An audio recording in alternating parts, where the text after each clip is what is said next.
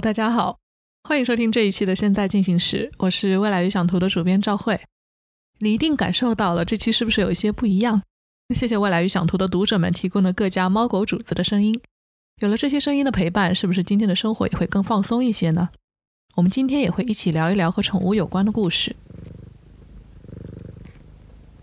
我们这期请到的嘉宾会有一点多，然后是我曾经的同事邱家邱大王，还有我在东京的朋友周桑，还有邱大王的朋友叫恩森，然后大家各自有各自的背景。我觉得可以先从大家最近和宠物之间有什么样的交集开始简单聊一聊，顺便大家也来认识一下各位嘉宾。那从邱大王开始。嗯，大家好，我叫邱佳，然后大家也可以叫我邱大王。呃，我现在的工作其实算是自由职业，在创办一本新的小杂志。其实日常生活的大部分的时间已经贡献给育儿了，但在此之外，我还是有很多的精力会投入到动物的身上。呃，现在我自己其实并没有手边在养动物，因为日常的工作量比较大，我觉得我可能没有能力把它们养好。但是在我妈妈那边呢，目前还有三只狗和两只猫在养。嗯，让我们家保持养着很多动物的状态也有十几年了，所以对宠物这个话题还是有一点心得的。另外就是在这个养宠物的十几年里面，也是这种怎么讲爱屋及乌或者猫五猫及人之猫的那样的心情，参与过一些流浪动物的救助，所以可能会对领养啊，然后救助啊这些话题还蛮感兴趣的。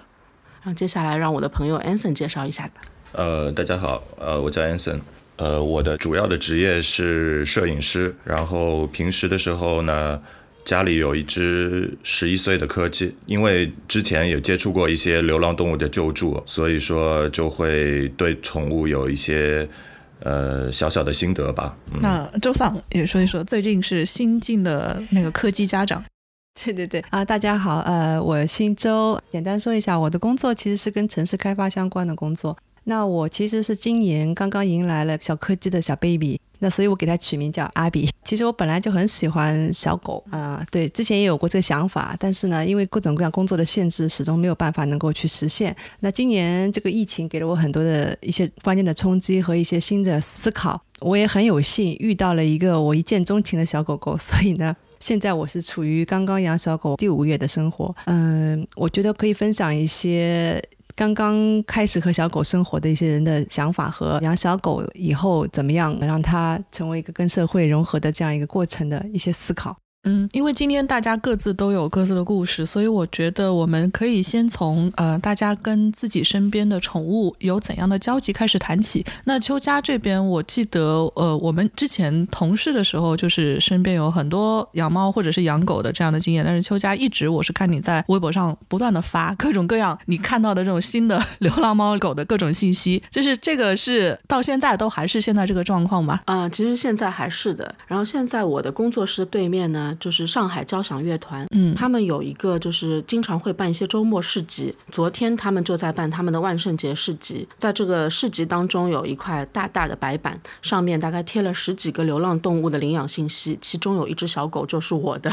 就是我去年救助的一只小狗，去年六月份捡来，到现在已经十六个月了，嗯，然后它仍然是宠物店寄养的这个状态。所以呢，我现在还是在致力于为他找一个家庭，但是觉得还挺难的。也就是说，像诸如此类的事情，其实这十几年里面一直在发生。但我现在呢，也是有自知之明了，就是觉得自己的力量已经不足以这样经常性的、不停的在救小动物了。所以比起过去的话，其实收敛了很多。嗯，在十来年前，我们还做同事那个时候，然后没有小孩，就有大把的时间投在动物身上。那个时候最多我们家同时救了两窝十几个小奶猫，然后我们家是流水线，我妈妈捡回来，我爸爸。负责养，爸爸妈妈每天去照顾他们，然后呢，我就负责网上去发信息，发好之后去挑选合适领养人，然后再要上门检查什么。因为其实领养这一套过程是很繁琐的，所以当时我们全家都投了很多精力在这件事情上，啊，但是也是通过当初的这个几年的坚持吧，认识了一些很好的朋友。因为有一些人，他可能从完全不懂动物，到他领养了第一只小狗、小猫，然后从此以后变成了一个很懂动物，而且可以，嗯，对外面其他的流浪动物也有共情的人。也就是说，我又收获了一些战友，打双引号的战友。因为这些人他也会用自己的行动来救助他们身边的动物。嗯，我现在身边有很多日常生活中的好朋友，其实都是在这些年的救助和领养过程当中认识的。因为就是在这方面，大家的观点特别的契合，然后行动力上面也都可以互相配合吧。然后 Anson 其实也是我在做这件事情的时候认识的。当年我是在一个义工团里面认识他，因为我救的小狗需要帮助，因为我没有经验。当年我只养猫不养狗的时候，我不知道遇到这个狗我要怎么办，然后就求助于他们那个机构。然后他是当初向我提供技术援助和那个给了我很多经验建议的一个朋友吧。然后之后也从他那里学习到了很多。再之后，我自己养狗了之后呢，那我们作为爱狗人士也会去学习一些关于狗狗的习性啊什么的。那久而久之，我也可以成为那种半吊子的小老师，可以去教教我身边那些新的狗狗家长了。今天之所以是叫周桑过来，是也是因为我之前陪他一起去宠物店购买了一条小狗，一条柯基。然后我们可以从希望生生活当中有一条狗出现，可以从这边来开始谈。然后恩森这边的经历，我觉得。可以穿插进去，因为他们是同一个狗种。然后从从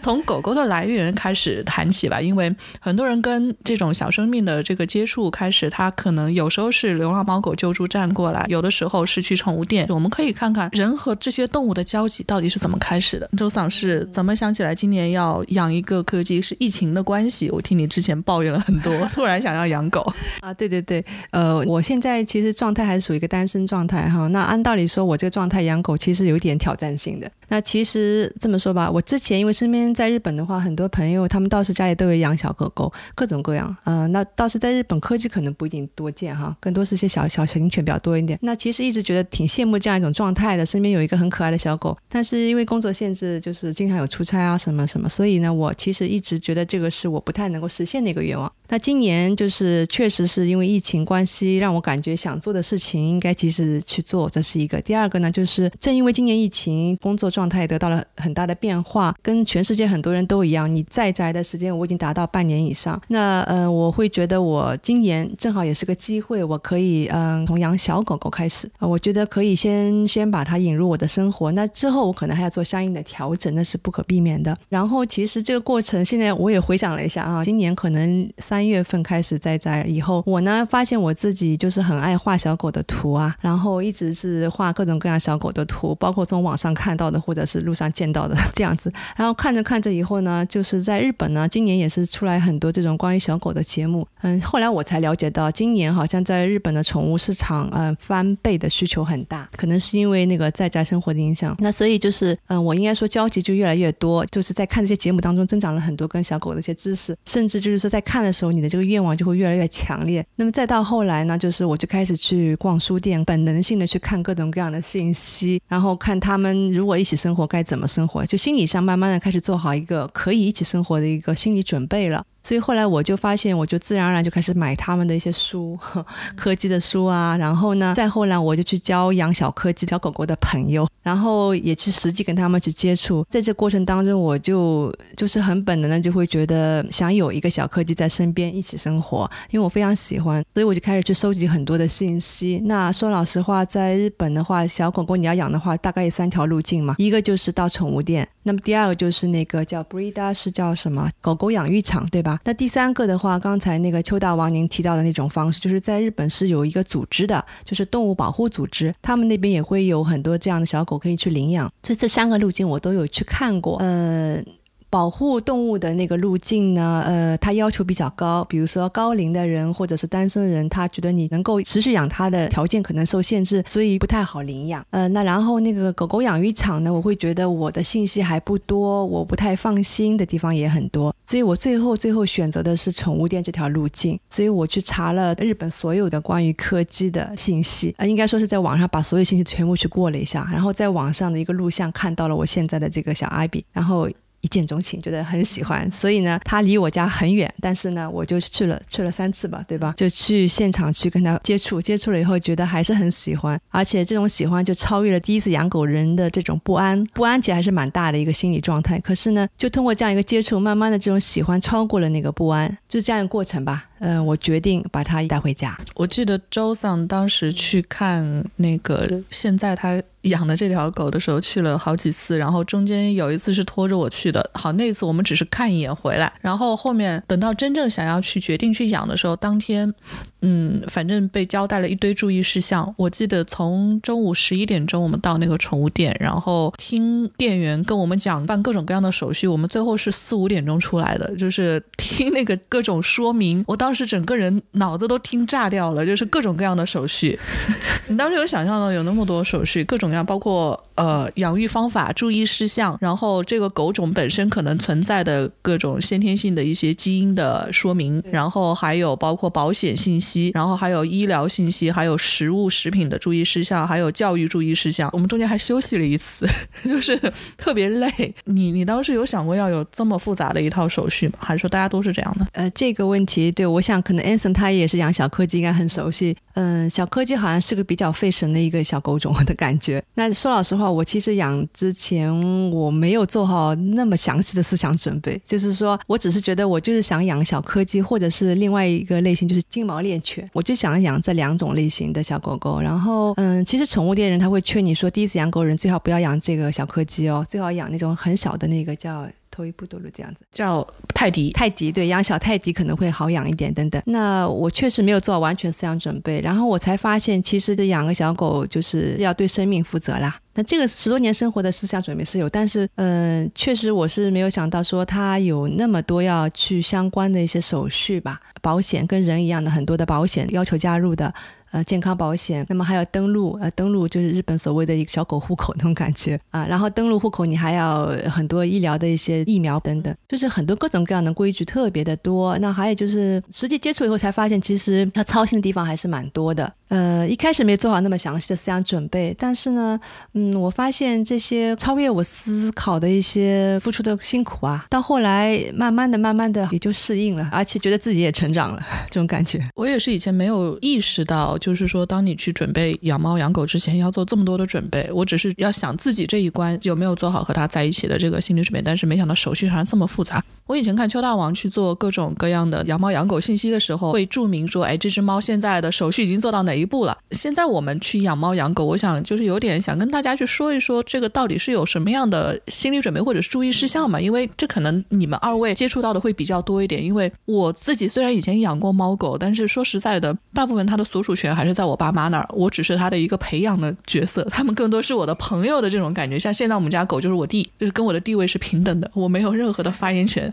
所以想听听你们二位是怎么跟这个猫猫狗狗啊，就是在领养或者是说去宠物店的时候，它会有一些什么样的注意事项呢？嗯，我可以先说一下，就是我之前把我救助到的小猫小狗交给领养人的时候，我会提的一些要求，对吧？其实我是很羡慕说日本这边宠物店的人那么的负责，就是不是说你给我钱你就可以把宠物带走的，而是像你们刚才所说的要讲那么多的注意事项，而且还有医疗保险啊这些事情。其实我是很羡慕的。要如果说我们有那么周全的这个后续的服务的话，那其实其实我作为一个救助人，我把小狗小猫交出去的时候，我也会放心。很多，那现在呢？我会关照人家的一个是你喂养上面科学喂养，对吧？不要给它吃人类的东西啊，然后杂牌的这种劣质的猫粮、狗粮不要给它吃。然后呢，多喝水啊，然后遛狗的时候一定要牵绳，一定要注意它的安全。还有就在上海、北京这样的，就是国内其实规定城市养狗你要去办狗证的，这个钱不能省，你一定要去办。然后就诸如此类，这个最最基础的事情我要关照好。另外一个呢，呃，很重要的，不管是养猫还是养狗，我会告诉人家说，你不能太。过在意身外之物，就是比如说养猫，有人说它会抓沙发，它会怎么样啊？那是就是会这样的。你不能说我为了它不要抓，我去把它做什么去抓手术，这个我要跟人家讲清楚。因为老实讲，因为猫狗会带给我们很多很多的陪伴，很多的心灵上的这个抚慰，你从它这里得到的，一定一定是比你付出的要更多。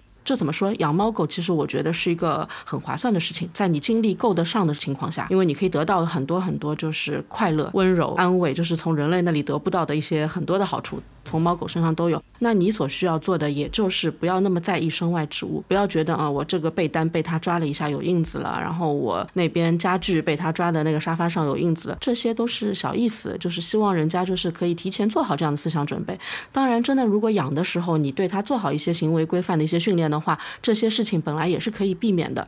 但万一在最差的情况下，它可能会造成一些困难的话，希望大家是有耐心的这样去对待它。因为它毕竟就是有时候小动物的习惯也是跟着人走的。如果你自己本人你过得很邋遢，你是那种不愿意在生活上付出很多耐心去做清洁啊什么的话，那你的猫狗肯定不会干净。但如果你自己是一个生活习惯很好的人，你家里面养猫养狗也未必会有异味的，就是家里面也会是干干净净的呀。如果你做好一个人，他就会做好猫狗的这个本分，是这样的。然后 Anson 这边的话，他可能对于柯基这个种类有更多的话想要讲吧。恩森的柯基现在是一开始怎么认养的呀？是去宠物店，还是说在救助组织领养的呢？最早的时候也是在网上看到有个信息，然后就是国内有一些自己繁殖的配种，以后有的一个小，也是从最小的小 baby 的时候开始养起的。然后其实我刚才觉得那个邱大王有一点讲的非常的好，就是不要太看重身外之物。如果把这个身外之物再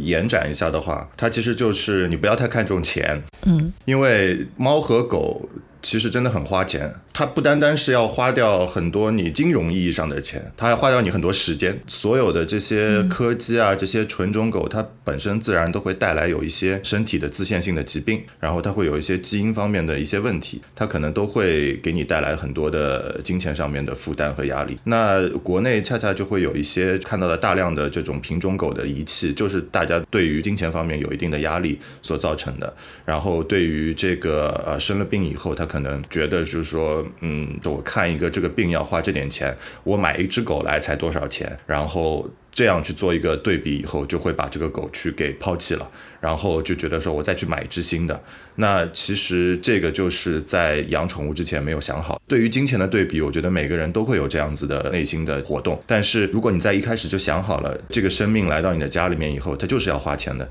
它就是你家庭的一份子，它就是你的呃家庭的成员，陪伴你要啊十年朝上，甚至于十五年朝上的这样子的一个生命的话，你把这些都想好了，那就不会有问题。那就像我自己本身，我现在我家里的这只柯基从四岁开始，其实就已经后肢瘫痪了，他已经过了七。年的坐轮椅的生活，然后他每天的小便都要靠我来。负责，那么这样子的这个生活，其实有很多人已经在身边，就是表示不理解。有很多人就说你这样子去养一只残疾的狗，但是这样有什么意思？但其实如果你在一开始把它作为一个家庭的成员接纳的话，你绝对不会放弃你家庭的任何一个成员的。他现在经常也会有一些尿路感染啊，是因为瘫痪引起的，但是每天都还在去努力的去面对这些东西，都是我可能说作为这十年来的这么一个过来人，对于一个十年前要养。科技的我的自己会要说的，就是说你要做好所有的心理准备。对于现在这些新要养宠物的人，我也会跟他讲说，你要做好所有的心理准备。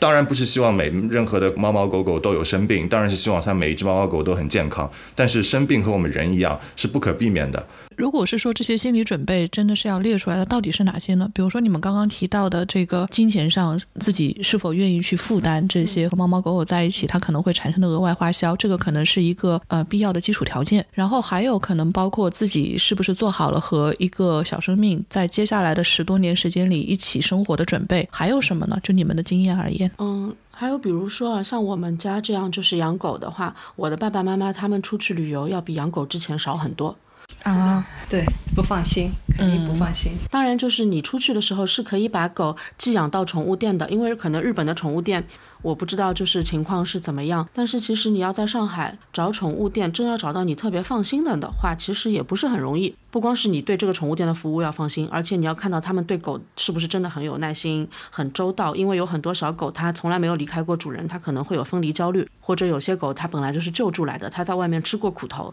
它到了陌生的环境特别害怕，它会以为现在的主人又把它抛弃掉了。这些要想好。那有时候呢，就是你心疼它嘛，就觉得哎呀，就算了，你不要我在外面。开心的时候，每天想着你在宠物店里干什么，那就放弃了很多旅行的机会。这个是比较实际的一个，因为我父母确实是，像我们家已经很久没有一家几口人一起出去玩了。就我爸爸妈妈一定要有个人在家值班的。我我相信可能赵慧你也有这个体会，对吧？对我爸也放弃了很多和我妈一起出去玩的机会。他们现在的是近距离旅行比较多，因为要可以带狗一起去。等于就是说你要做好和狗狗一起，万一要有分开的这个时候要做好预案的这种准备，对吧？甚至是改变自己的一些生活。习惯对预案，因为其实我们也经常会看到，有些人他不放心宠物店，他就寄养在朋友家，或者说让好朋友上门来喂养什么，就是这个都是办法。但是有时候会看到说谁家的狗走丢了，谁家的猫窜出去了，这是因为人家上门来服务的时候，他可能害怕它跑掉，就这种都是有可能会发生的事情了。嗯，怎么讲，就是也没有说万全之策。嗯，但是一旦就是你养了这个宠物之后，你还是会想算了，我自己忍一忍吧，我自己付出多一点吧，这样。啊，还有是什么呢？就是养了宠物之后，你会发现以前自己看到的小狗小猫都是它的萌态，它那个憨态可掬，很可爱，拍照片到网上，大家都会说哇，好可爱那样子。但实际上，它也是一个独立的、有个性的一个个体。每一只小狗、每一只小猫个性也不一样，可能后来你发现，你也有很多是要跟它互相容忍的地方。然后就像如果人要谈恋爱同居的话，其实也会发现很多此前交往当中没有遇到的情况，对吧？那就是最后能不能一起天长地久，是要看你们能不能互相忍受。呃，然后但其实当你发现小动物有你觉得很烦的这些臭脾气、臭毛病的时候，你要想到其实我也不是完人，他也在忍我，大家就是互相凑合一下这样子，要有这样一个心态啦。嗯。然后 Anson 还有什么要补充啊？就是我觉得像这种生活方式的改变，我觉得是最重要的一点。你可能需要早上啊七点半起来，为了带他出去上厕所，然后要喂他吃早饭，然后你到了每天晚上，比如说是五点半六点钟的时候，你要知道，就是说我我一天如果在外面工作的话，他在家里面就已经待了一天了，你的内心就会有一种非常的那种内疚感，你就会。特别急着想要回家，然后回到家以后，你如果说今天晚上有朋友叫你出去，说啊那边有地方找你去喝酒啊、吃饭啊。你可能就拒绝了，因为你觉得说啊，我已经一天没有在家陪他了，然后如果今天晚上我再出去的话，我的内心就会有内疚，他会很失望的。对他，你会觉得他在家里面一直等着你，所以说所有的你的生活的这个节奏都会被这样一个生命去改变。他其实就真的像是你家里面有了一个小宝宝，你会无时无刻的想到他，不知道他现在过得怎么样，不知道他过得好不好。所以说，像邱大王刚才讲的说，如没有办法很好的出去旅游，这件事情是真实的，而且。甚至于，如果你把这个狗托付给了这个朋友，你每天在旅游的时候，你都会想说，最好现在能够有一个摄像头，只要我能够看到它的时候，我就每时每刻想要看到它。对，所以我觉得这个生活改变是你如果养了它，你就必须要接受，你一定是会被改变的。那一些如果不愿意改变，把狗就放在家里面，自己还在过着自己很 social 的那种，每天出去 party，每天出去这边玩那边玩的这种生活的，那到最后对于这个狗狗会造成很多的伤害。到了最后，他会发现说啊。我和这个狗好像就没有办法共处，到最后在中国也有大量的这种情况，就是把狗再去送给别人，因为他觉得说自己到最后良心发现，觉得这只狗真的很可怜，每天在家里面他也不管它，他自己在外面有很多事情要忙，所以还是这句话，就是把话说在前面，没有养之前你要想明白，最终你一定是会被他的生活的习惯所改变的。就是如果我没有准备好的话，我宁可不要养。就像我现在这个状态，其实我那么的喜欢动物，但我想想精力分配不过来，那还是就是有机会的话，让他到更加好的家庭，就是能够陪他更多的那样家庭去。但是养了小动物之后，另外那种改变就是带来的快乐，对吗？也是无法估量的。就是有时候你会发现，你有什么不开心、心里有压力的时候，你身边任何一个人类都没有发现的时候，可能就是猫和狗会发现。那个猫哪怕平时一直臭脸，对你很凶，不理你的，但是当它发现你真的不开心了，它会来管你。他是家里的一个家长，他会觉得，哎呀，这个孩子怎么了？我来看看他，就也会有这样子啊。还有什么？我们呃，因为我之前生小孩的时候有参加了一个项目，他们征集了很多很多孕妇和自己的宠物的照片。因为可能在日本会好一点，因为科普做的比较好。但是在国内的话，因为科普上的一些落后和很多陈旧观念吧，就会觉得动物都是很脏的。我肯让你在家里养宠物就很好了。如果你怀孕的话，那老人会觉得你一定要把这个猫狗扔掉，或者很多年轻人自己也会觉得什么要要扔掉之类。所以我们现在还是要在做科普，所以会有很多孕妇，包括很多明星，她愿意去拍怀孕中跟宠物相处的这些。而且实际上从个人观察来说，就是如果说你孕期就是一直跟宠物在一起，接触动物比较多，当然是家里的宠物它有打过疫苗，对吗？是很安全的，也干净的这个情况下，你的小孩出来之后，他哮喘啊什么这一类过敏的情况会少很多。其实是帮助小孩变得更加强壮的。我们身边因为可能养宠物的朋友特别多嘛，所以大家的小孩都是从婴儿期就是跟小狗小猫滚在一起的，然后大家长大之后也都还一路都挺顺的那样。当然，我现在也不能说我直接能说得出有多少医学方面的背书，但还是希望我们日常可以多做一些这一类的公益宣传活动吧。因为一个是可以减少路上流浪狗的那个情况，另外一个可以让现有的家庭宠物，不管是猫还是狗，获得更好的一个生活福利。嗯，这个还蛮重要的。嗯。嗯，哎，这个邱大王和艾森，你们分享的正好还想问问看你们，因为你们刚刚说的很多我也很赞同啊，是因为你看我才只有短短的没有半年吧，才四个多月养狗，其实我的心态发生挺大变化的，就是从一开始呃很兴奋引回来，然后就像赵辉介绍我一样，会有一点崩溃状态，就是那么多事情要弄，然后在家工作也很忙，还要同时弄它，就是一开始因为没有养成规矩嘛，所以会操很多心，但是慢慢的我就会发现，其实我在跟小狗狗相处的阶段当中，我自己的心情的管理也会变得。更好，因为我觉得，呃，它是一种很自然的反应。你如果心情急躁，它也会急躁。所以呢，慢慢的，我倒是觉得我的心情变得非常的稳定。现在，再后来就是，我就会觉得啊，我能每天看到它有成长、有变化，我很幸福这种感觉。然后再后来呢，因为我的工作发生变化，我突然要去公司上班了。然后呢，我就会觉得说，哎呀，我怎么样能够才能让他感到幸福呢？因为我会有白天不在家的时候。他采购了一堆设备，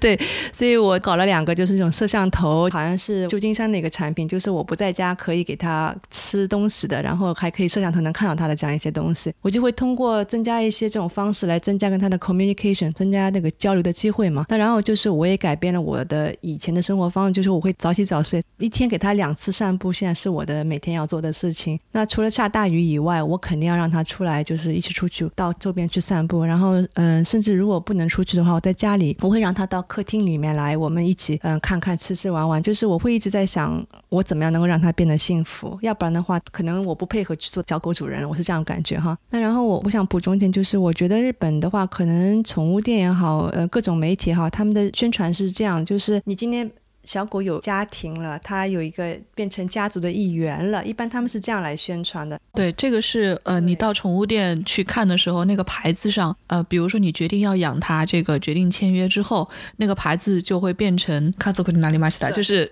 已经有家人了，就是这个感觉。我当时看到那个牌子的时候，还是蛮感动的。就是说，哎，这个小生命一开始是一个人站在那边，然后你会看到一个小孩很喜欢这只猫，然后他们抱在一起玩了好久，然后他们爸妈决定说，这个我们决定去养这只猫，然后那个牌子就变成这只猫已经决定家人了，有家人，就会就会有这种感觉。对，所以因为是家人，你想，如果你家有小孩啊，或者是比如说哪怕不是小孩，你。就大家人的话都不是有保险嘛，那所以就是因为他觉得你是把小狗引回家，是引了一个家族成员，所以正常来说。每个人都是加入狗的健康保险。那这个健康保险第一年，因为小狗容易就是病亡的可能性比较大，所以第第一年我们付的保险金会比较高。我觉得比你高，对 比我一个月付的那个保险金要高。你看一个月差不多就五六千这样的话算高。然后到了第二年稍微会减少，但是还是要希望你们一直加入。加入的原因就是因为刚才艾森也提到，那个邱大旺也提到，就是小狗跟人一样，它也会生病，对不对？所以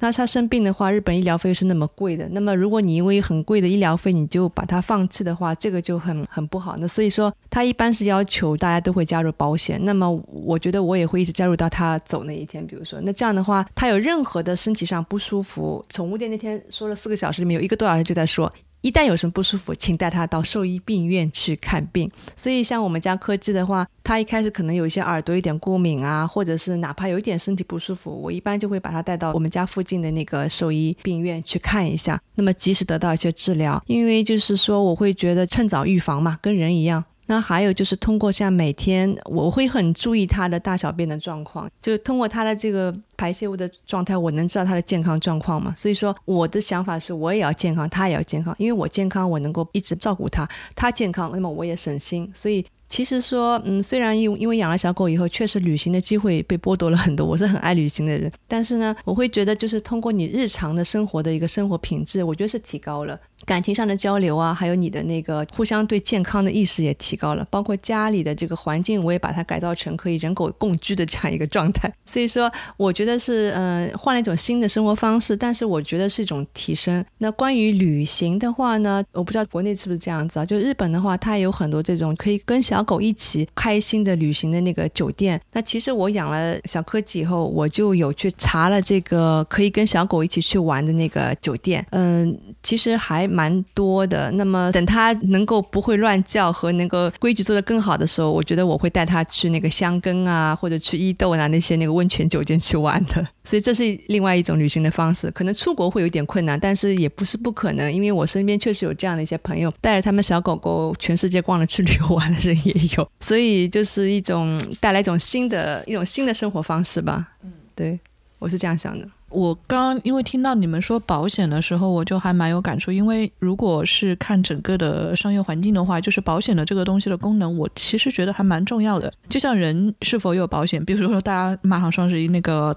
购物淘宝啊什么的，这些都是有这个同样的感觉。就是你如果有一个保险的话，当出现问题的时候，你去使用保险的权利的时候，你会更愿意去医院。就是你家动物生病了，你有保险，那你会觉得，那我这个时候去，它是本质上是促进人去行使权利义务的一个保障。那如果没有的话，那可能大家会出于省钱的这样一个目的，会不太愿意带他们出去看病。所以它的目的是在这里。我以前还觉得，就是说，那这个东西它。可能因为保险公司本身都是这种做生意的嘛，现在想想啊，它其实还是有这个从制度上是有它的必要性的。现在邱大王或者是恩森，你们平时在这种救助的过程当中，你们会遇到这样，就是在制度上会觉得，哎，现在是不是还有一些需要完善的地方，或者说没有这个完善，但我们可以做到的什么事情吗？我觉得其实像中国的整个的救助的这个制度，现在还处于一个非常初步的这么一个阶段，因为呃，首先大家没有把救助这件事情。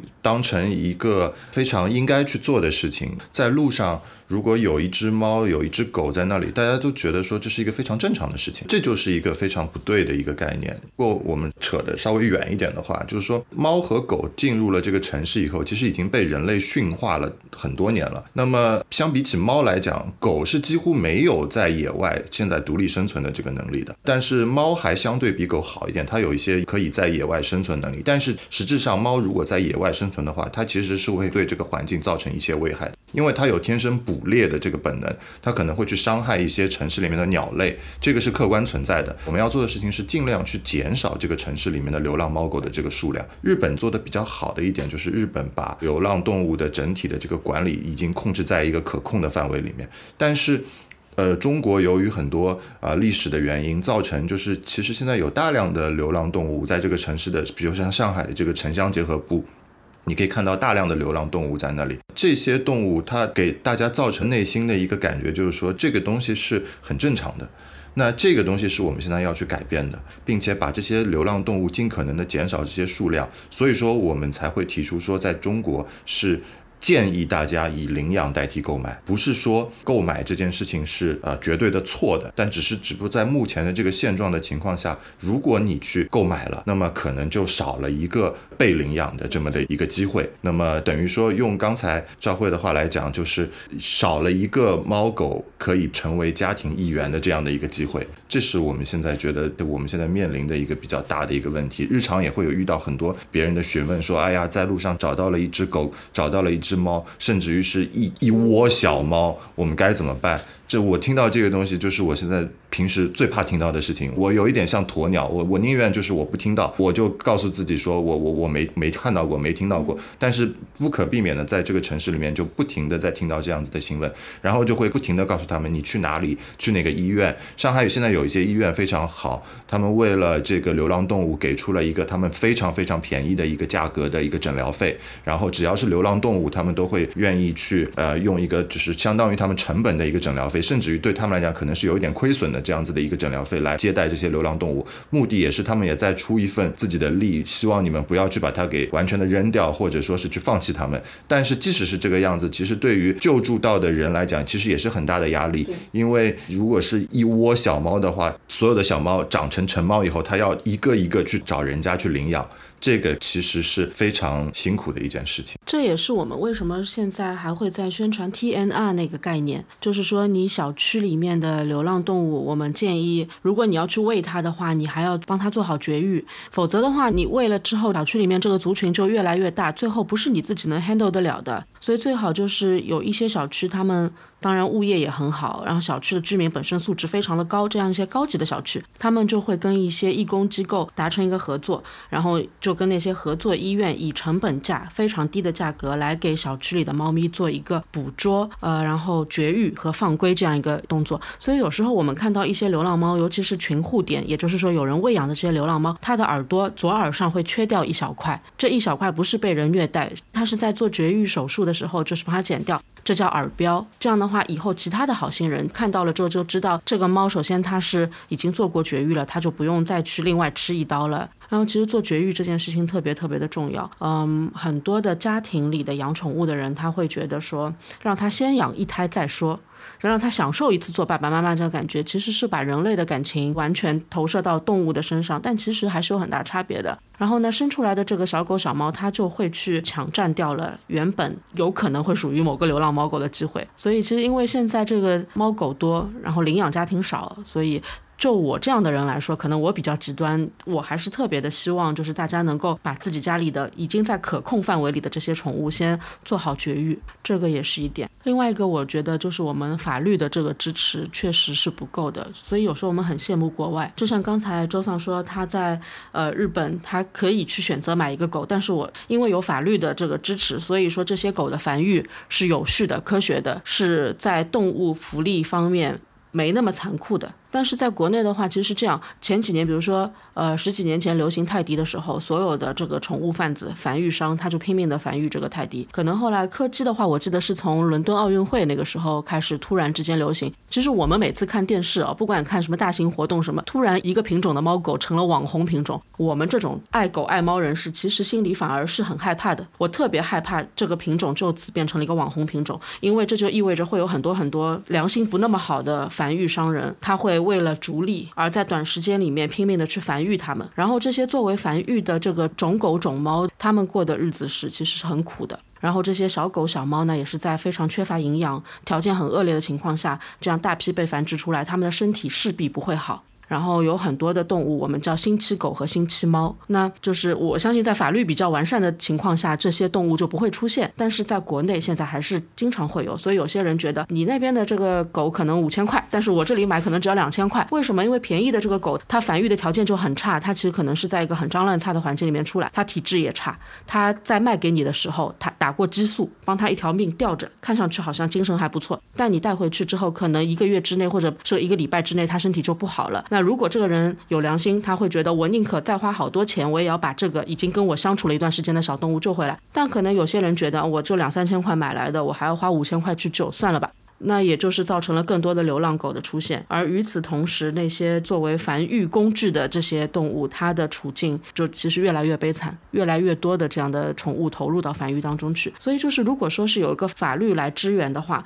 那我相信从动物的出生那一刻开始，就已经得到了一定的保障。然后呢，在它被饲养的这个过程当中，比如说遛狗一定要牵绳。如果不牵绳要怎样怎样？如果有这个法律支持的话，那就会少掉很多就是出交通事故的动物，和少掉很多因为遇到惊吓逃掉的动物，或者说因为呃伤害到他人而被嫌弃或者被处死的动物。那那这个情况也会减少。那如果法律有足够支持的话，就是其实这个动物的一生都会得到保障。当然，与此同时，不管你是养动物的人，或者是我害怕动物的人，大家的权利都会得到保障。所以我觉得这个还是很重要。那每一年那个两会什么的之前，我们这种爱宠人士之间都会流传很多那个微信文章，请投一票，请为什么什么立法投一票。其实每一年都在做这个事情，但是那么多年过去，有一点点进步的，但是这个进步还是远远不够的。我们现在对于和宠物相关的这些法律法规，是不是还是比较少，没有那么健全？无论是从领养到最终的这个。宠物权利保障，就动物权利保障这一块都还没有那么健全，对吗？对，这其实就是国内现在它还没有建立一个完善的对于伴侣动物和畜牧业的动物之间的一个很很明确的一个这么一个区别。这个区别我觉得是非常重要的。嗯，呃，然后就是国内也会有一些所谓的叫呃杠精啊，或者是怎么样，就是在网上提一些反对的意见，说啊，你们愿意去保护猫，去保护狗。那你们为什么不去保护牛、保护猪、保护羊？他们在被屠宰，他们也很很可怜啊！每天有那么多只鸡在这个饲养场里面被屠杀，你们为什么不去保护它？这种偷换概念的这种说法，其实是阻碍这个社会往前进步的这么的一个声音吧？我觉得。因为如果说你把什么事情都用这种偷换概念的方式去 challenge 它，去来反驳它的话，那我们这个社会的法律体系是很难去往前去进步的。我们正要是有法律体系的话，正要是为了去规范、确定什么是伴侣动物，是你这个家族的一个成员，并且是属于你家族的呃合法获得的一个财产，然后对这个财产的一定的保护，以及对于你同时享有这个权利和这个你对这个东西应尽的义务，这样子的一个法律的体系的一个第一步。下。下一步才是去呃确定就是呃虐待动物啊，或者是呃动物保护啊这一块的东西。对，先给他的身份一个法律上的认可。对。舆论环境可能是第一步，就是有时候会因为网络的这个舆论环境造成一个很大的这个声浪上的不一样，就是大家会起来杠，这一杠起来呢，很可能风向就会变，然后会影响很多真正事情落实的一个角度。是的，是的，是的。我记得我说今天我们要录这个播客的时候，我一个朋友，台湾的朋友还跟我去提到了一个纪录片叫《十二夜》，我不知道你们有没有看过《十二夜》这个纪录片是当年大概哪一年？我看一下啊，是二零一三年的，是是九把刀对吧？对对，九把刀的，他二零一三年台。湾纪录片，然后呢，当时是受到了社会的瞩目，就是当时是对于这个领养流浪狗的人士，就是还有整个舆论造成了很大的影响，最后造成了台湾地区的一些关于当地法律法规的关于动物保护的一些改变，就是废除了安乐死这么一个制度。然后后来我也其实有关注一些 YouTuber，嗯，当然我自己是猫派哈，就是我我我关注那个有一些猫啊，他们在讲到一些相关的东西的时候，我会听到他们。一直在去强调，对于很多养宠物猫狗的这个东西，就是现在已经有了一些法律去规定人的这些怎么怎么样的行为是一些违法行为，就是他们会不断的强调，就是哪怕是在 YouTube 的这种节目当中会不断强调。我觉得这个东西应该是一个整个社会大众在舆论上他认知到了有这么一个事情存在，然后有法律法规的保障之后，然后不断对人的行为造成约束。所以，我们在这边呢，其实很想呼吁大家去做一些事情。就是有时候你没有法律保障的时候，就没有规则的约束，你只能现在先从一个大家自己的行为准则去做这些东西。当然，不是说要大家去杠什么样的事情哈，只是说我们现在能做的到底有哪些？比如说刚刚恩森去说那些遇到流浪猫狗到底该怎么办？我相信这个对于动物保护者来说是一个。怎么说非常有压力的问题，但是可能很多人真的不知道这个问题，所以他们才这么问。就是我相信大家是出于好心才这么问。我现在我能够了解到的，比如说邱大王经常在微博上还有 SNS 上去呼吁大家做一些基本的事情。我朋友圈里也会看到有朋友，他们会遇到流浪猫狗的时候，就开始自发的去自费或者是去筹款，去为这些流浪猫狗做绝育。哪怕他们暂时不能领养它，但是他们会做到这么一件事情，让他们在现有的生存条件下能够更好、更安全的生活。那普通人来说，有些人会拿着猫粮去喂。那像这种被推崇，就是说这种是可以做的。哪一些是希望大家稍微要注意的事情吗？如果是在外面看到有一些猫猫的话，呃，我觉得可以做一些非常基本的一个检查。就是你通过你的眼睛去看它是不是很瘦，有些猫猫在外面就很瘦，这些猫猫就一看就是很久没有人去喂养过。但是其实有时候你会发现有一些所谓的流浪猫，它很肥，它其实在这个小区的周边已经活得其实挺滋润的。有很多我们上海小区里面的那些阿姨啊，他们会定期的都会去喂它，每天一顿不落的去喂它，甚至于就是怕它吃不饱，喂它很多好东西，它其实吃的很肥。那对于猫来讲，我觉得大家就要稍微有一点点去甄别这个的细心的这一点。但是狗狗的话，很少有见过在外面流浪可以过得很肥的狗，没有。对，所以所以才会有一个词叫丧家之犬。因为丧家之犬真的是世界上最可怜的动物之一，就最最惨的一个状态。对，然后我觉得人类把狗从狼慢慢慢慢驯化到人，最早是我们人类要他们来帮我们干活，要他们帮我们来牧羊，要他们帮我们来牧牛。柯基就是一个牧牛犬，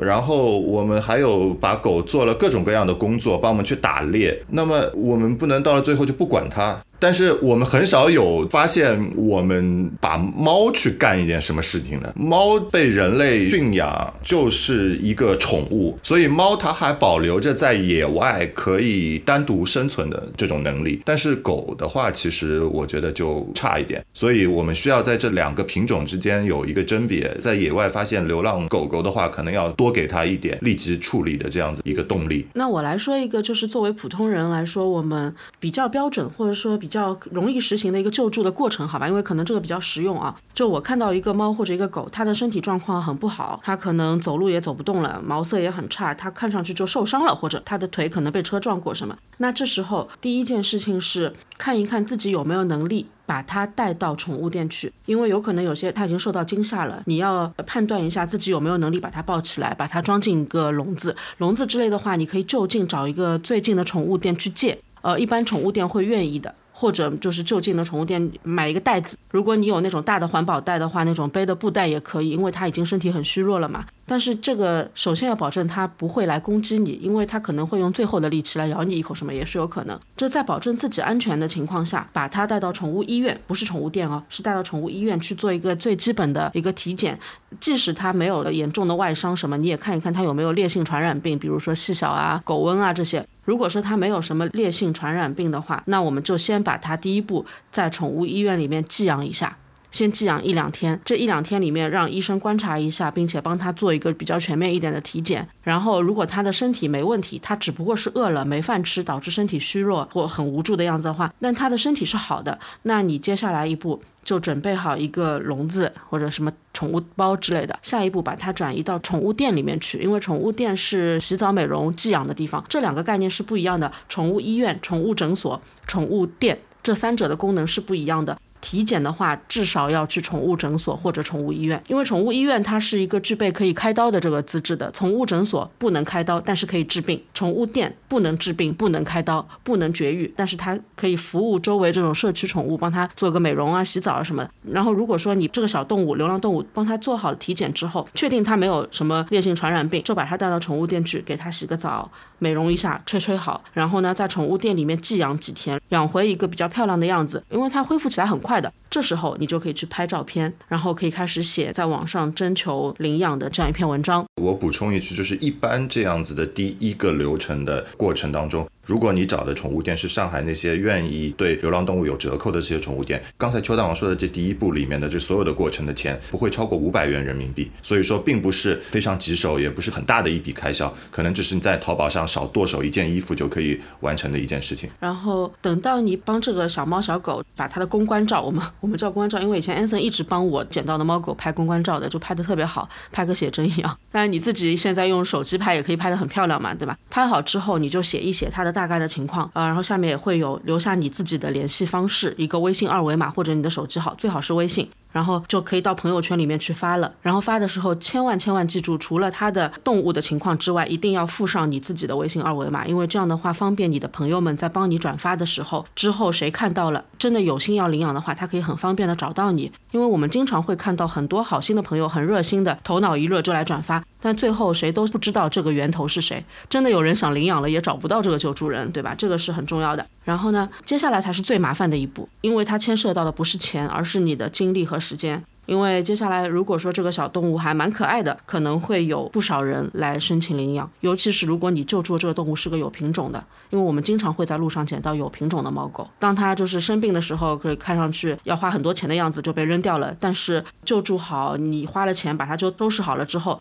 可能很多人一看，哎呀，这个是个白捡的品种狗，可能就很多人会来申请领养。那这时候你要花一点时间去跟他们一个个谈，你看看他是为了占一个便宜，要一个免费的品种狗，还是说他已经做好了准备要跟这个小动物来相处的？那这个要花费你蛮多时间的。这时候如果说你自己无法判别的话，你还可以拉群，把你的有经验的朋友拉过去，就一起问一问。等到最后，你可能从这几个人当中筛选出了一个你觉得最理想、最放心的那个领养人的时候，你要跟他说清楚，我会问你要身份证复印件。这个身份证复印件仅用于领养宠物啊，然后再给他几天时间，让他准备好到宠物店来看这个动物一眼，看看他们双方是不是这个气场很合。因为不光是人选择动物，也会动物选择人的。然后如果说他们见面了之后彼此感觉还不错，那个 chemistry 挺好的，那你就可以给他时间，让他回家去准备这些狗狗、猫猫的用品了。狗粮买好，或者猫粮买好，猫爬架、猫砂什么这些东西全都准备好。然后最后一步是你要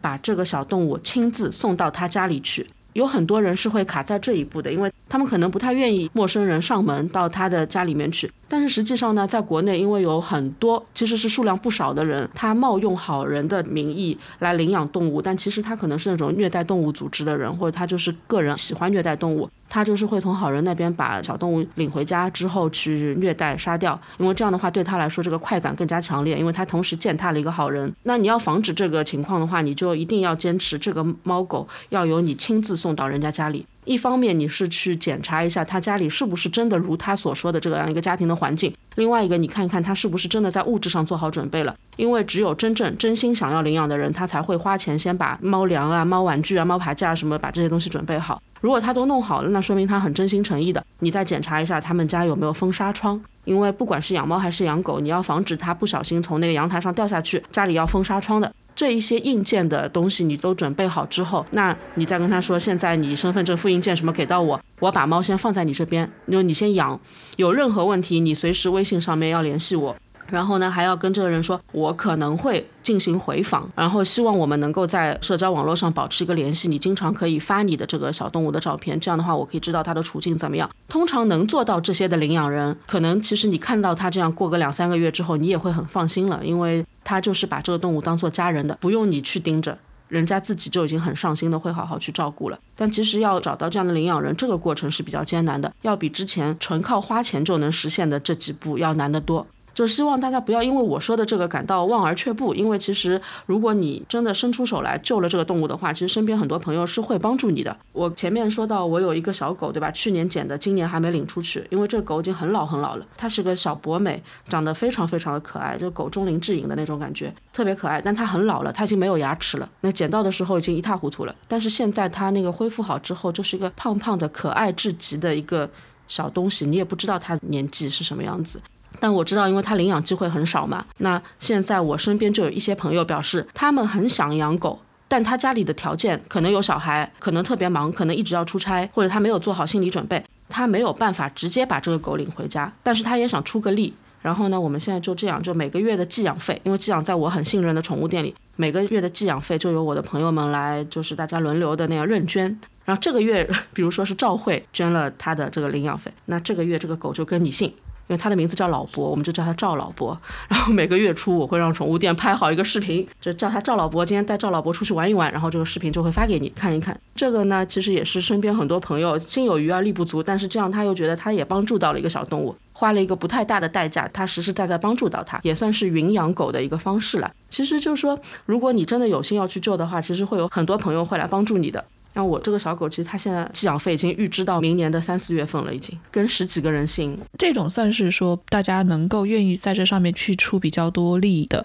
那如果有的人他说我可能没有办法做到那么多，但是不做什么他又于心不忍。比如说有人想要投喂猫粮、狗粮，或者是一些其他简单这些事情，有什么要注意的吗？他能喂吗？还是说怎么样？其实像流浪猫的话，大家喂猫粮蛮多的，甚至有些朋友随身会带猫粮，就是看到一些非常紧急的，他想要喝点水什么，那你矿泉水倒给他喝一点什么的，这个是可以的。但是，嗯。为了这个控制流浪猫的数量，其实我们现在还是在宣传说，在群护点里面做绝育。嗯，就是如果你能够控制把这些猫绝育做好，当然这个一般的话需要小区里面几个爱猫邻居大家齐心协力来做，甚至有些你要去跟物业去申请。嗯，那这个现在就是能做到这一步的物业不多，有是有的，但不多。然后就是做好绝育之后，其实就每天定点的在某个地方喂。然后这些阿姨她会保证这个地方的卫生啊什么的，通常做到这一步就很好很好了。但其实挺难的，因为你也很难控制大家的善心。嗯，所以说从轻重缓急上来说，就是绝育是最重要的一个事情。对，绝育非常非常重要。无论是从这个控制这个流浪猫狗的角度来讲，还是从家里面自己养猫狗的情况来讲，绝育它就是一个非常重要的事情。因为家里的猫狗它都不可能是做这样子的一个定期的这种呃正常的像生理的交配。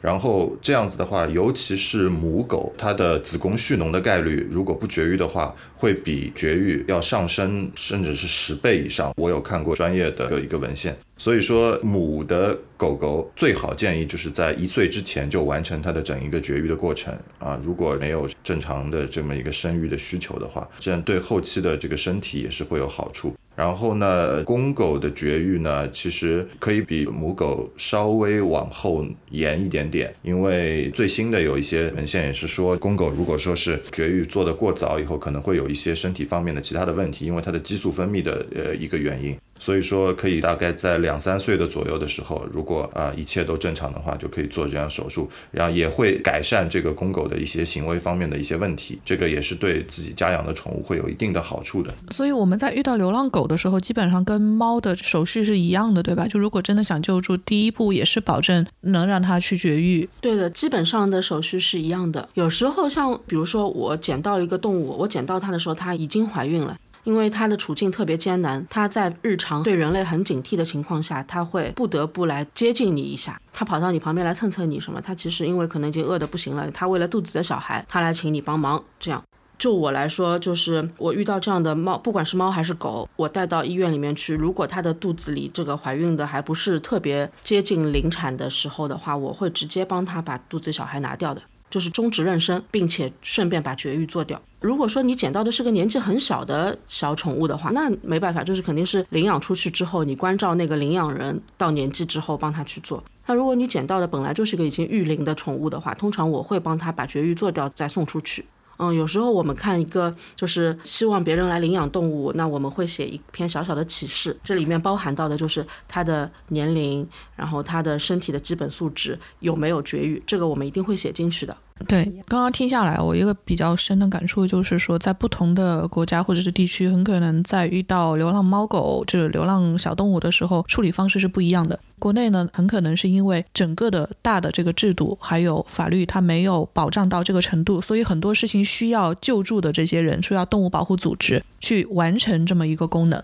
那比如说，刚刚周嫂你去那查到了一个说，啊，日本不能捡，就是大家会有点担心哈，是因为有这个法律规定。对，它有一个动物爱护管理法嘛，那这里面本来就不光是小狗小猫，还有一些相关的一些爱护动物的对象，你必须要有一些责任的。然后你禁止你虐待和遗弃，这个本身你是要受到罚款，也可能是要坐牢，是吗？这个叫诚意嘛。呃，就是首先在日本，好像我基本上我这么多年我从来没看到过流浪狗，可能应该都被直接送到那个动物保护组织去了。倒是有经常你会在车站前面会看到很多动物保护组织人在宣传。跟刚才邱大王说的一样，就是资金的赞助也好，或者说你领养也好，他会有这样很多宣传活动，但是他有很多各种各样这样一些动物保护组织，所以一般如果看到这样的情况的话，嗯，有的家庭有条件他就自己养了，那对吧？之前有过一个很有名的秋田犬就是这样子，大多数他可能就会直接就把它介绍到动物保护组织去，就是他们来给他做整个身体检查和那个叫这个叫什么叫 matching，就是就是配对配对。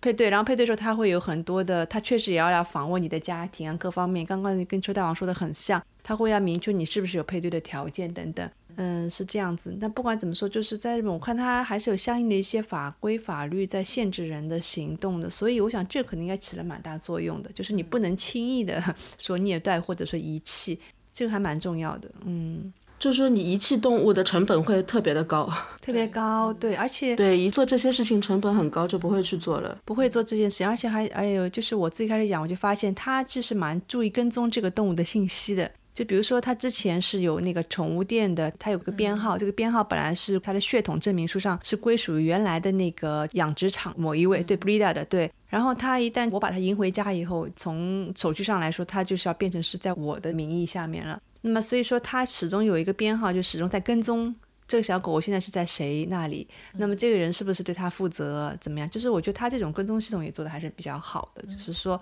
你也不敢轻易，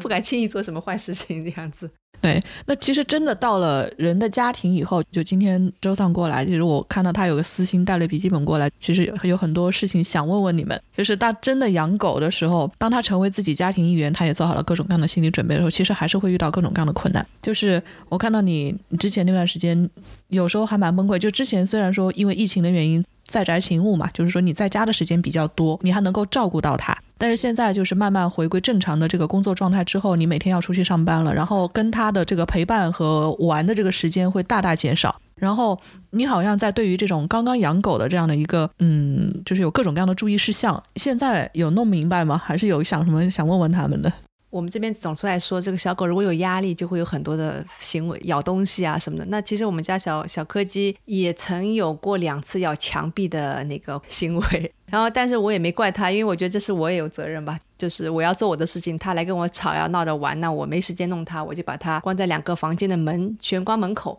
那么他可能就有点压力，压力一来就他就会咬咬咬东西。真正他不管怎么说，我觉得我现在跟他相处关系比之前好很多。慢慢的，他也知道该坐下来的时候坐下来，该要出去过马路的时候要等信号，等信号什么都有。嗯，教会他不少的规矩，他也知道很多。我就是我们之间有很多简短的语言，都互相知道是什么含义了。所以说，这个比之前确实有很大的改善。但是同时呢，我目前有两个地方还是蛮困难的。一个就是那个柯基，它还是喜欢咬嘛，所以说我是想教会它，它咬它自己东西没关系，不要咬我的东西哈。比如说我的衣服被咬破好几件哈，那是一开始，但最近它不咬我的衣服了。但是最近呢，我让它到客厅跟我玩的时候呢，它呢就是说我只要坐沙发，它肯定要跳到我身上来坐沙发，那这个也没问题。可是我如果去烧菜了、烧饭了，我回来它在沙发上，它就在那拼命的咬那个小沙发的毛毯，呃，咬沙发的套子，那。这方面我是在想，有什么办法可以让他知道不要去咬吗？这样的话，我就可以我知道想养小柯基跟养小孩一样，你的双眼是不能离开他的。但是呢，问题是因为我现在是单身生活，我肯定会出现一些要离开他的那样一些时间哈。就是我会非常不建议所有养柯基的人让柯基从事这种跳沙发的活动。包括走楼梯，因为柯基的身体它非常的长，它的腿非常的短，它的脊椎承受非常大的压力。我家的狗狗瘫痪就是因为它的椎间盘突出，就是因为它你以前的时候特别好动，沙发上跳上去跳下来，然后它在这边就不停的在承受压力，最后就得了这个椎间盘突出的这个问题啊！真的哦，那我要小心了。所以说，我是建议所有养柯基的人是严格禁止它跳沙发，严格。和禁止他走那种楼梯，他会那种初生牛犊不怕虎，然后那个楼梯就啪啪啪啪往上走，然后啪啪啪往下冲。对对，我们家就是这样子。走楼梯这些对他的脊椎的压力其实也很大。嗯，所以不是说一定会发生。但是它这是一个概率非常高，我们只是在尽量的去减少它的这个概率。然后其次再说回咬东西的这个事情，我刚刚想纠正周桑一个概念，就是他不知道什么东西是你的，什么东西是他的。虽然狗狗很聪明，所以我们最好的一个方法是把它喜欢咬东西的这件事情完全的隔绝掉。我们不要让它学会去咬东西，尤其是柯基。柯基它是作为一个。牧牛的犬种，然后呢，它之前最喜欢做的事情就是用牙齿去咬牛的那个脚踝，然后它是通过这个东西来牧牛的，所以它就天生有咬东西的这个爱好。然后我家的那只狗狗，它在小的时候，甚至我只要一走路，它就冲上来咬我的脚踝，这个是在它的天性里面的。所以我们要先把它这一部分的东西去改掉。如何改掉它呢？其实我的一直推崇的就是你要花足够的时间陪。陪他在外面走路。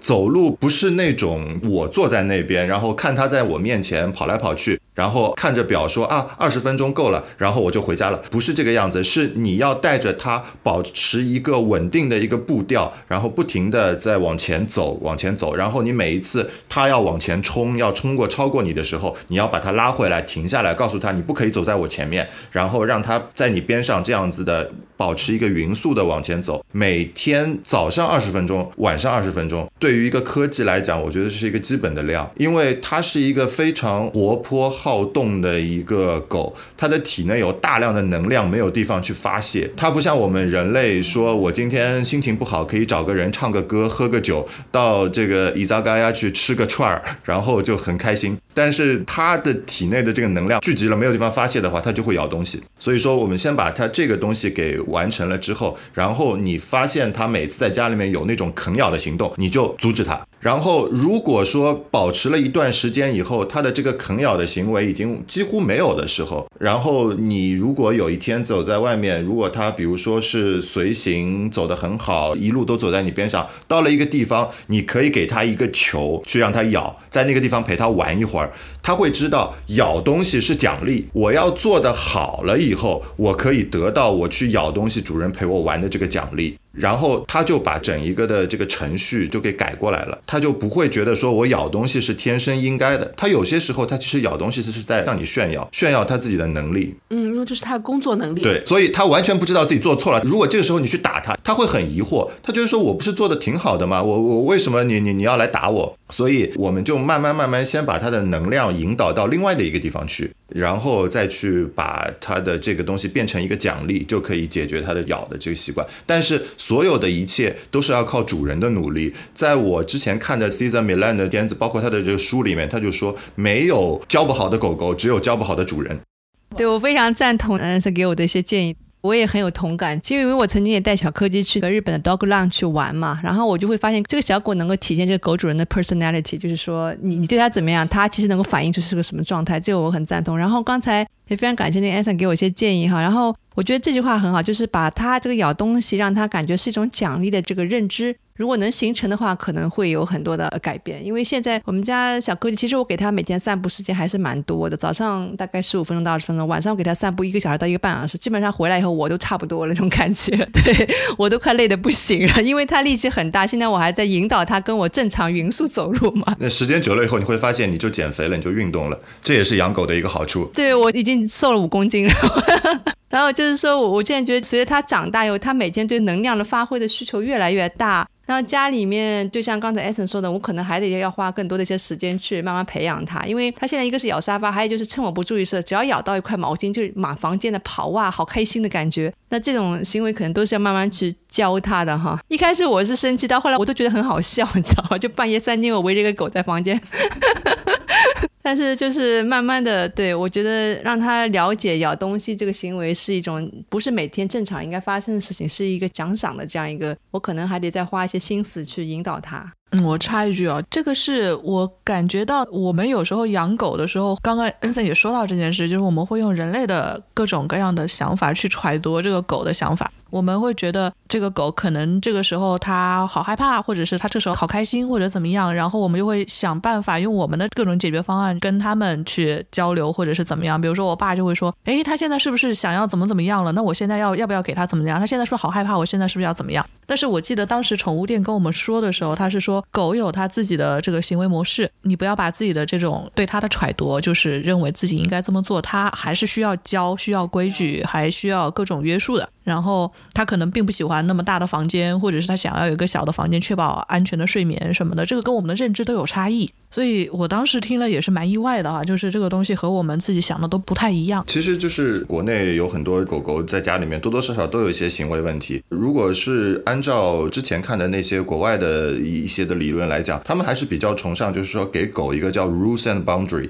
就是你要让它知道该做的什么和不该做的是什么。然后这个我觉得是非常重要而且因为狗在从狼驯化到狗的这个阶段里面，它是在野外完全。可以独立生存的这样子的一个一个动物。然后它如果说是在野外的话，它不太会露出这种激动。你很少在野外看到有一只很激动的狗。所以说，calm and steady 这种状态是狗它本身就应该在的很舒服的、很 comfortable 的那种状态。它叼着这个毛巾满房间跑，其实是为了你，是为了我吗？对，如果没有你的话，它不会在大自然里面显示出这种很激动的状态。它是为了来引起主人的注意。所以说，它一直在。在等着你去做一个呼应，你要告诉他是说对还是不对。在野外，我们经常叫 wolf pack，看到是狼群，狗是从狼过来的。在狗的这个集体里面，它也是有一个领头的狗，它就叫 pack leader。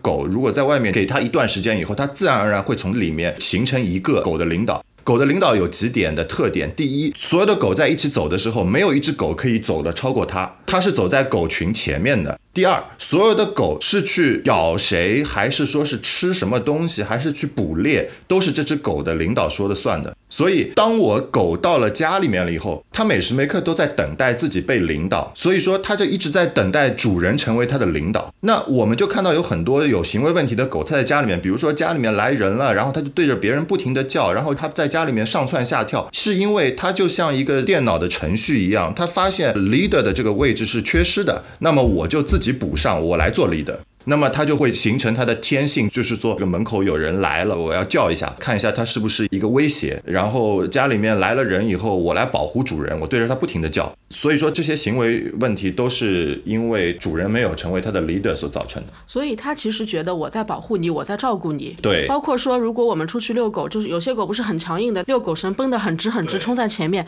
它也是觉得它是在前面探路，它在帮帮助我们，对吗？对，它在做 leader。因为如果你是他的领导的话，他不可能走在你的前面，你停下来，他一定会停下来。所以遛狗绳最好就是松松的。对。啊，我们家狗现在就是在训练它要跟我同时匀步走，所以呢，我其实是要把它控制在只能走在我边上的时候那个长度的范围，除非到达一个广场或者公园，我才会把它放开，让它自由的跑来跑去。不然的话，它现在好像还在学习的过程当中，这个左右窜的太厉害了。我上次我就跟它遛了一次狗，天呐，那一个小时把我累得够呛。那个 狗走 S 型路线，你知道吗？就是。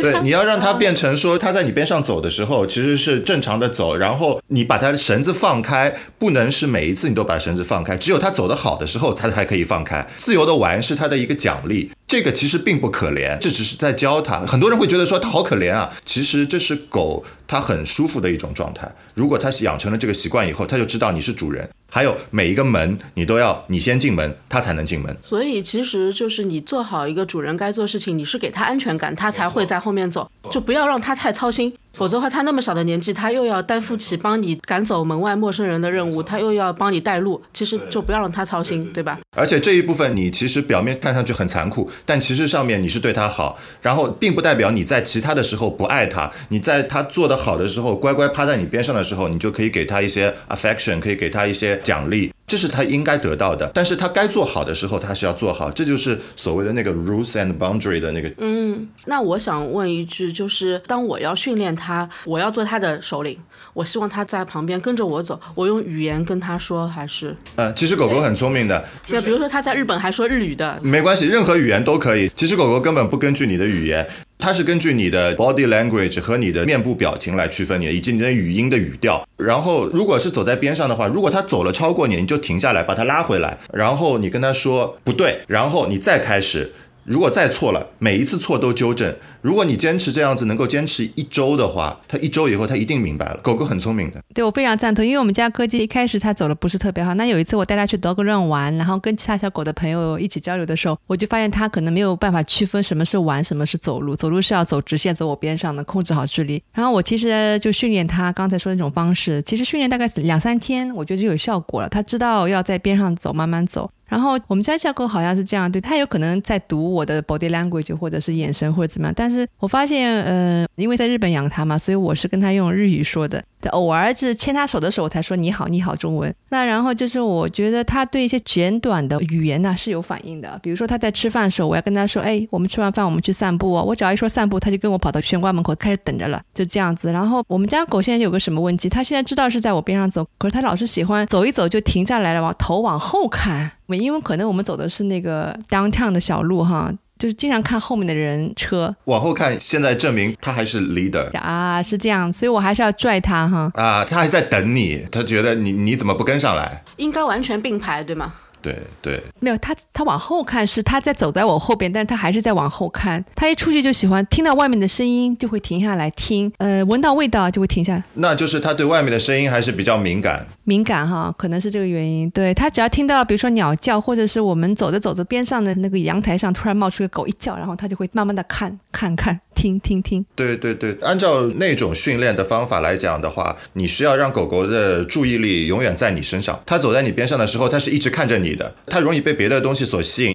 那么比较好的一个训练方法就是你带点它喜欢吃的小零食，然后如果走了大概一长段的时间表现很好，你就给它吃一点，然后它就会把所有的精力都一直 focus 在你的身上。嗯，那看来还得加强训练。现在比之前有好转，但是对注意力还是容易，可能是小狗的原因，还是容易分散。虽然我跟他有在说 “come on, come on” 的这种，他会听有反应，但是好像还每一天可能差不多要坚持两个月左右的时间，而且你不能有例外。因为对于狗来讲，它就像一个程序。如果你出现了例外以后，他说：“哎，为什么这一次就就可以？你不能有例外。有例外的话，它就会就像人一样，它永远是往懒惰的方向去走。”对啊，我非常赞同。这个例外一旦产生，它马上就会把例外当成正常的方式去理解了。对对对，而且尤其是像上班族，他会有一个非常不好的心态，包括我自己也有。有时候我自己出去跟朋友吃饭聊天，回家晚了。然后就会觉得说我自己内心很内疚，很内疚，对，很有罪恶感。我很内疚，我就会把这个内疚投射到他做事情做错，我去原谅他的这件事情上面，这是一个非常不好的事情。对，然后他就会觉得说，哦，原来之前建立的这些东西都无所谓的，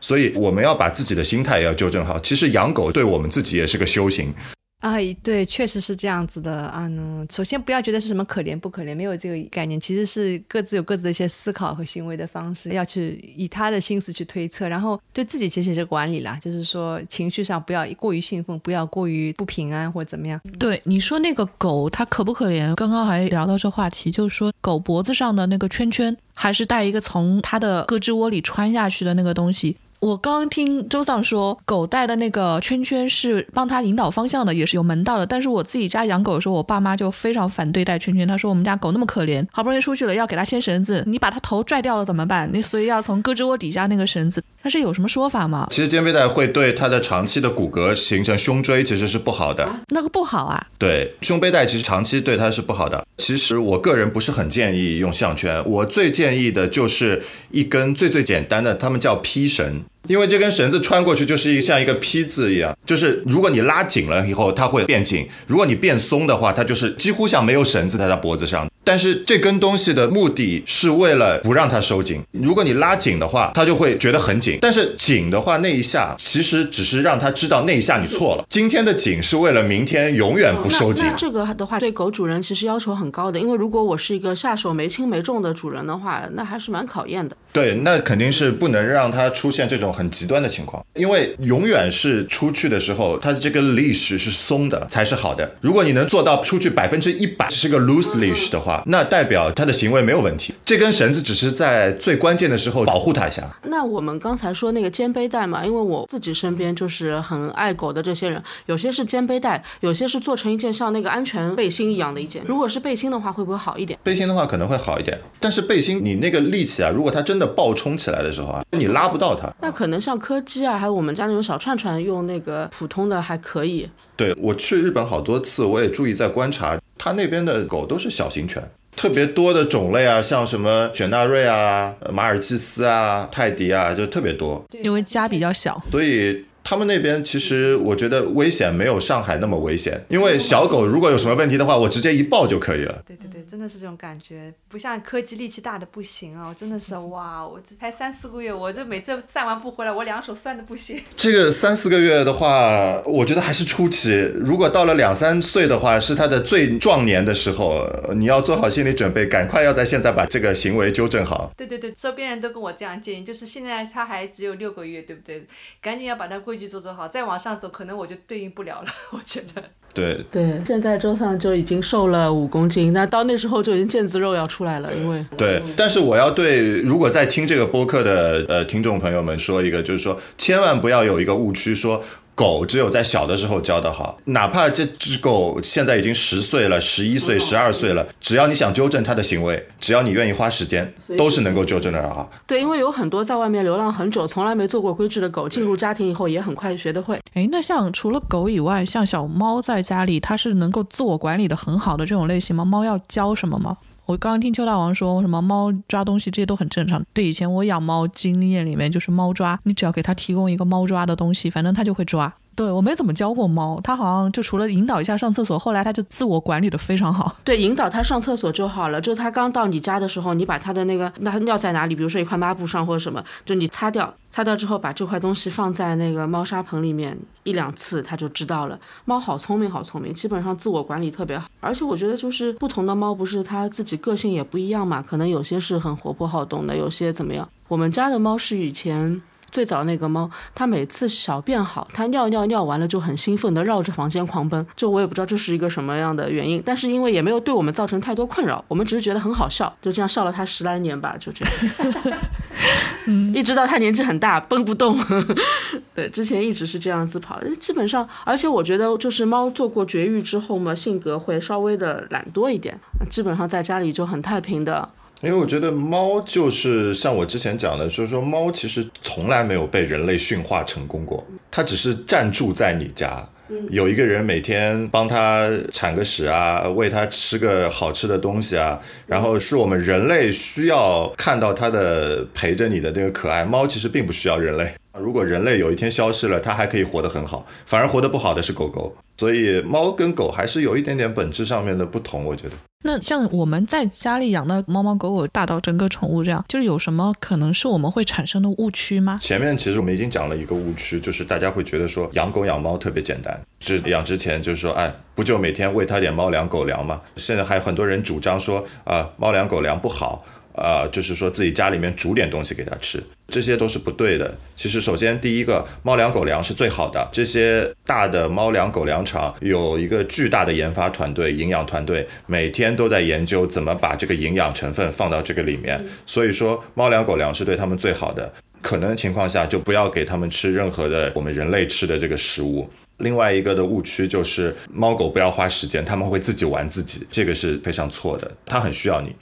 呃，至少狗，当然猫猫它可能的那种陪伴方式、玩耍的方式不一样，但是狗狗很需要你，很需要你去陪它去走，每天走的这个时间是你跟它交流的时间，是跟它共处的时间，是跟它为了在这个家里面不搞破坏、变得更好的这个交流的时间。还有另外的一个最大的一个误区，就是在中国吧，觉得狗和猫的兽医是骗钱的，就是有人觉得说人吃的药是可以被狗吃的啊。有人会这么想，虽然我知道在座的两位看到我说这个东西的时候露出了非常匪夷所思的表情，但是我可以向两位保证，在中国目前的五十岁往上的这个人群的里面，有大量的他们是不相信兽医的，他们觉得兽医院都是在骗钱，所以说他们会根据自己的经验去给狗吃人吃的抗生素，人吃的止痛片。这些都是真实存在，就像周桑刚才讲的，日本的宠物店的跟你说的这些东西，我觉得非常对。我觉得甚至于你应该把他讲的东西给拍下来，做成一集 vlog 给中国的这些养宠物的人看啊。他他说的非常好，就是有事情你就去看医生，不要自己给他乱做决定。那那这里又涉及到一个制度性的优越性，就是他们所说的那个宠物的健康保险呀。正是因为他有这个保险，所以主人说我遇到事情肯定很放心的去找专业人士了。当然，就是国内有很多宠物店确实特别贵，你进去之后我是很慌的。我有时候去高级的宠物店，我也很怕，因为我不知道接下来这个无底洞有多大。没错，因为这个东西在美国也是这个样子。我去了解过他们美国的这种宠物的医院，比人的医院更贵。进去以后，直接就先刷你个五千块钱美金的押金。然后就在里面慢慢扣，扣了两天以后就扣完了，又让你再刷五千块美金，动不动就几万块钱人民币没了。那其实这个看宠物的收费要贵一点，其实我是理解的，因为宠物是不会自己说话的，它没有办法告诉你，它所有的问题要靠你做检查来查出来嘛。没错，而且从我个人的角度来讲，我是建议把这些东西往贵的方向，并且是专业的方向去发展的，因为这些东西成立了以后，大家就知道养宠物的门槛是很高的。如果你没有一定的能力的话，你就不要去做这件事情，这样子的话就可以把这些遗弃的这一部分的流浪狗的数量去减少。这个我也蛮赞同的，因为确实我觉得养小狗怎么说，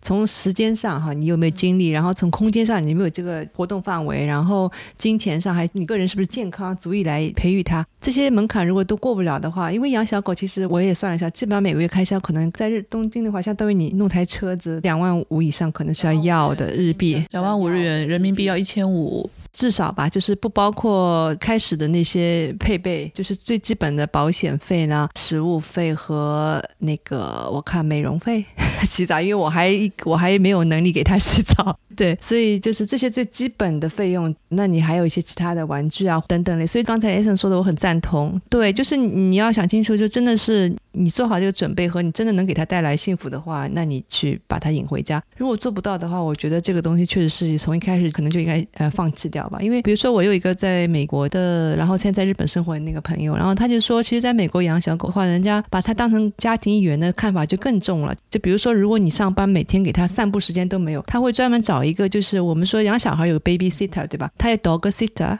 就是专门请带小狗散步的人。如果你没时间的话。就这个观念，呃，在日本可能还不是那么。我见过一个在大道门公园就遛了大十几只，对它可以同时遛很多狗狗。就是说，你会觉得每天不给它足以散步，这也是一种不合适的行为。因为我觉得这个全民的这种意识的提高是要慢慢循序渐进，然后可能是要呃五年、十年以后这样慢慢接。中国已经取得了一个长足的进步，比起可能说二十年以前，但是世界的这个水平，中国还远远没有达到。包括我现在有个德国朋友跟我开玩笑说，他说在德国，如果你有一个小孩在一个车子里面，车门是关闭的，然后别人也不会干嘛，就在边上看着而已，就怕这个小孩可能出点什么事情。但是如果别人看到这个里边有一只狗被单独关在一个车里面，别人是直接边上拿一块砖头就把车窗给砸了。然后主人回来以后，主人说你为什么砸我的车？那个人说你把你的狗关在车里面，它会闷死的，我是在救它的命。然后别人就砖头一扔，还骂主人骂了两句就走了。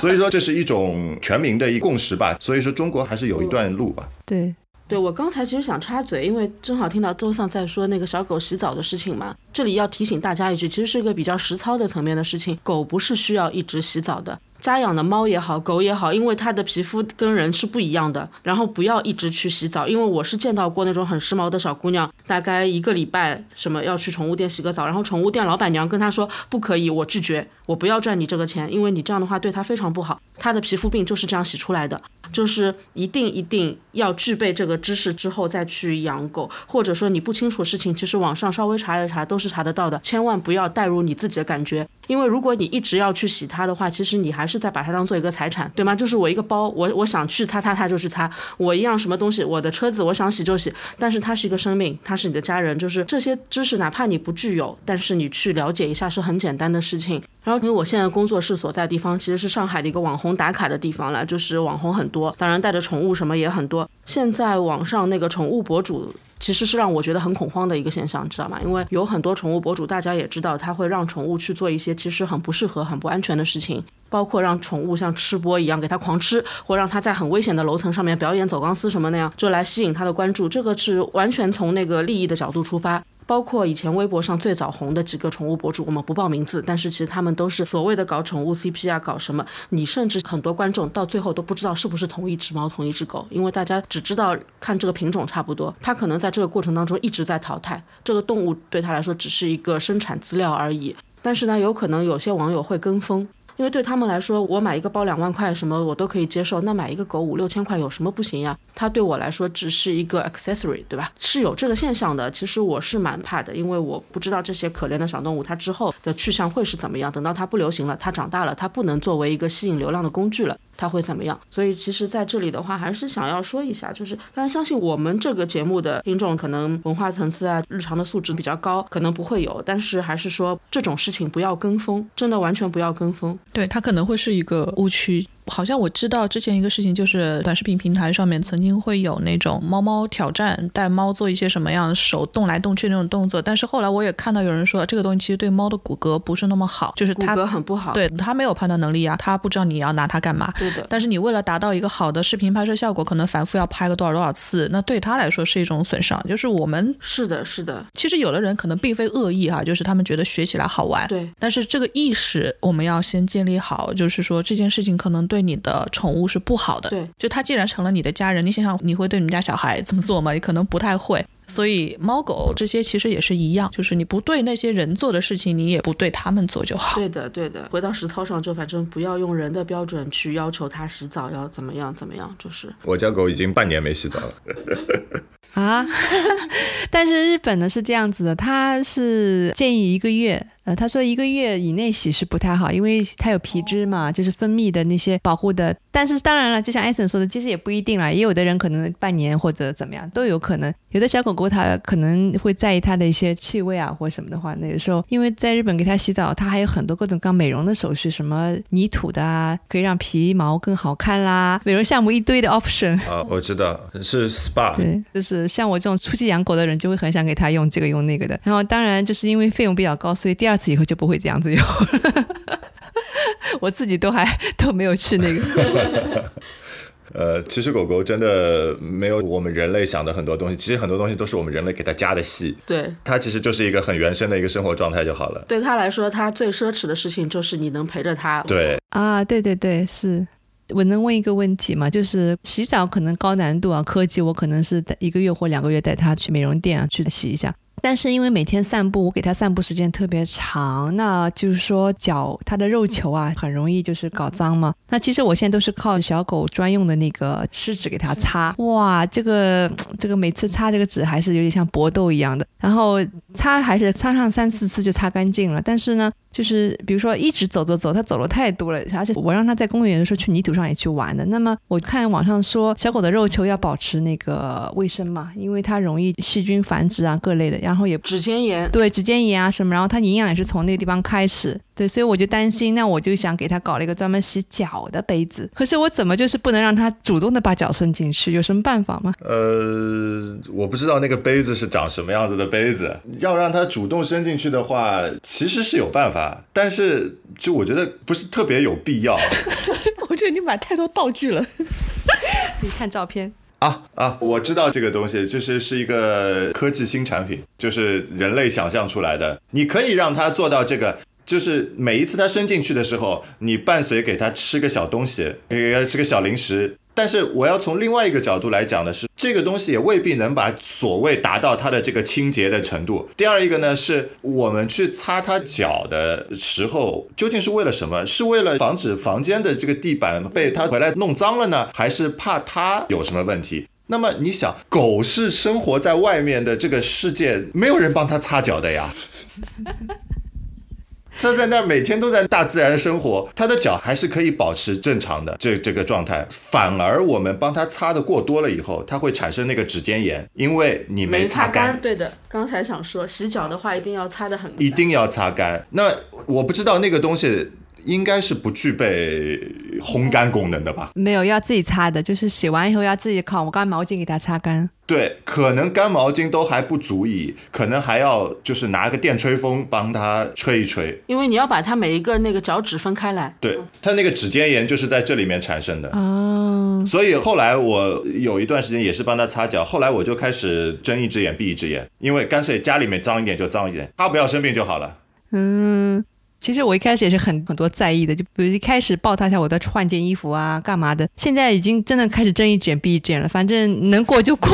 我觉得这个沙发它要踩踩脏了，我就洗一下吧。我就现在就已经也已经到这样一个境界了。嗯，不过呃，可能对这样想的话，其实也是啊。他们在外边的话，这真的是人想出来的。要我每天要洗澡，比如说，那么他是不是每这可能没有没有那么多必要性？或许对你做一个基本的清洁就可以。呃，我还有一个就是关于小狗穿鞋子这件事情嘛。对我听到你们聊这些，嗯，对对，有很多小狗是穿鞋的。我后来可以理解，一种是雨天要穿鞋嘛，因为可能是为了防止它指尖炎；还有一个是很热很热的大热天，给它穿一个，是因为外面柏油马路太烫太烫了。啊，对，这个要。这一定要要，这是我妈提醒我的，因为她觉得我们家一个狗大热天的时候不太愿意在外面走。我妈说不知道它为什么就变懒了，不愿意走。后来我爸爸说你摸摸这个地板的温度，然后后来就想是不是要那个大热天的时候穿，或者索性到太阳落山再出去穿鞋。对于狗的骨骼发育其实是有危害的。那所以我就直接避开白天的时间。对，正常是不穿鞋，对吧？正常是不穿鞋。不过我我我我觉得刚才那个邱大王说这个信息其实对初始养狗人非常重要。其实我刚开始养狗也是因为有些养狗的朋友给我建议啊，因为我养它回来的时候是七八月份，它当时虽然疫苗不能出，但九月份出去的时候还有秋老虎也热嘛。然后别人就提醒我，后来我看了一下，确实这样，就是你想想人大热天，你也不可能在中午十二点出去赤着脚去走路，因为现在的那个道路的设计规范是。车辆的道路它是可以有降温功能的，但是那个人行道啊没有充分的降温功能，所以如果是正常天气是二十五度的话，它可能实际上温度达到四十二度或者几度，那这样的话是会烧伤脚的。所以大热天的话，小狗只能在早上或者是晚上，那除非就是把城市里所有人行道路改成可以降温的道路的材质，就是这两个选择。哦，这样，这个确实要注意的。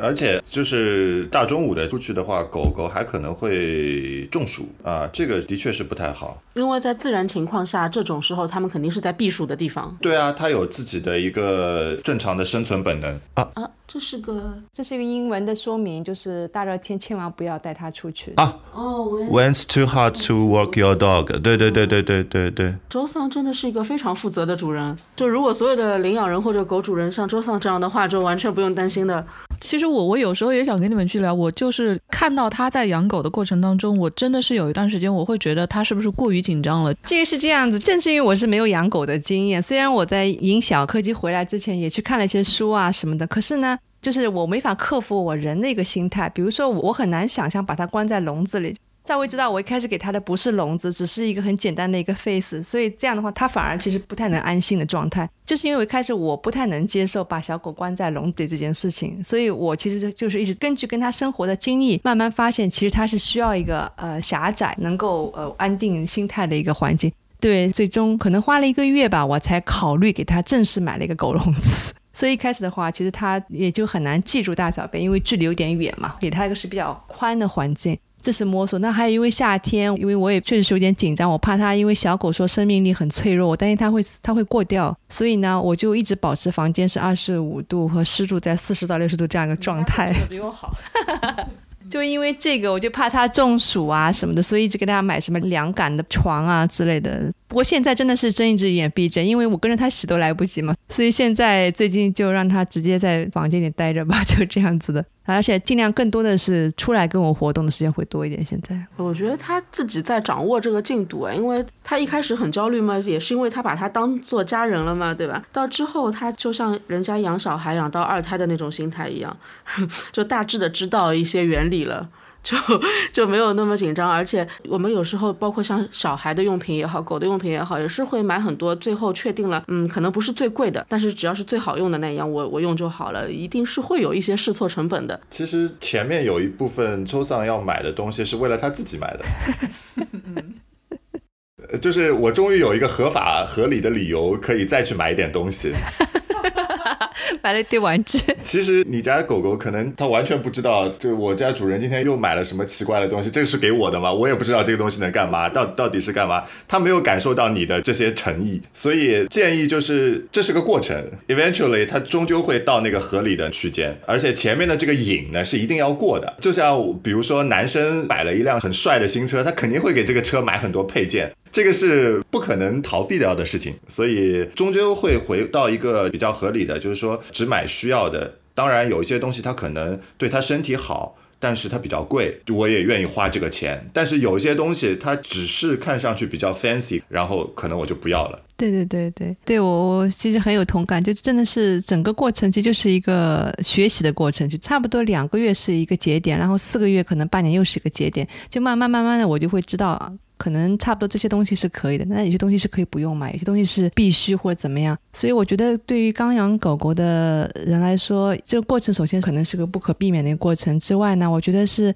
多结交一些养狗的朋友也蛮重要的，就是大家多多沟通信息。对，然后还有就是国内有这个设施嘛，Dog Run 的话，就是尽量还是在它能够跑和走以后，也把它多带带出去，见见狗的世面嘛。跟 Dog Run 里面其他狗狗的社交很重要，很重要，很重要。因为我们家狗狗第一次去 Dog Run 是被欺负了，我发现它怕的不行。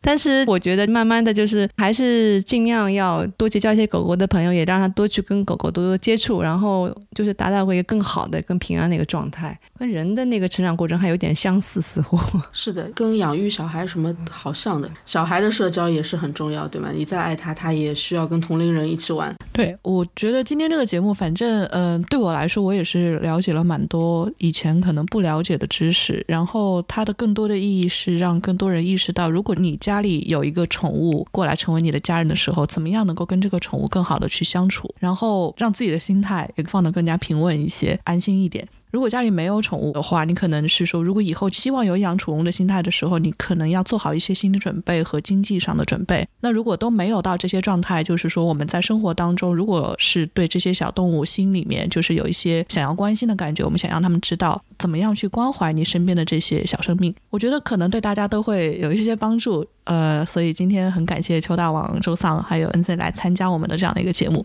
给大家了解到很多很多新的信息。谢谢大家，谢谢。对，好，那谢谢大家来参加我们的节目，我们下期再见。好，谢谢，拜拜。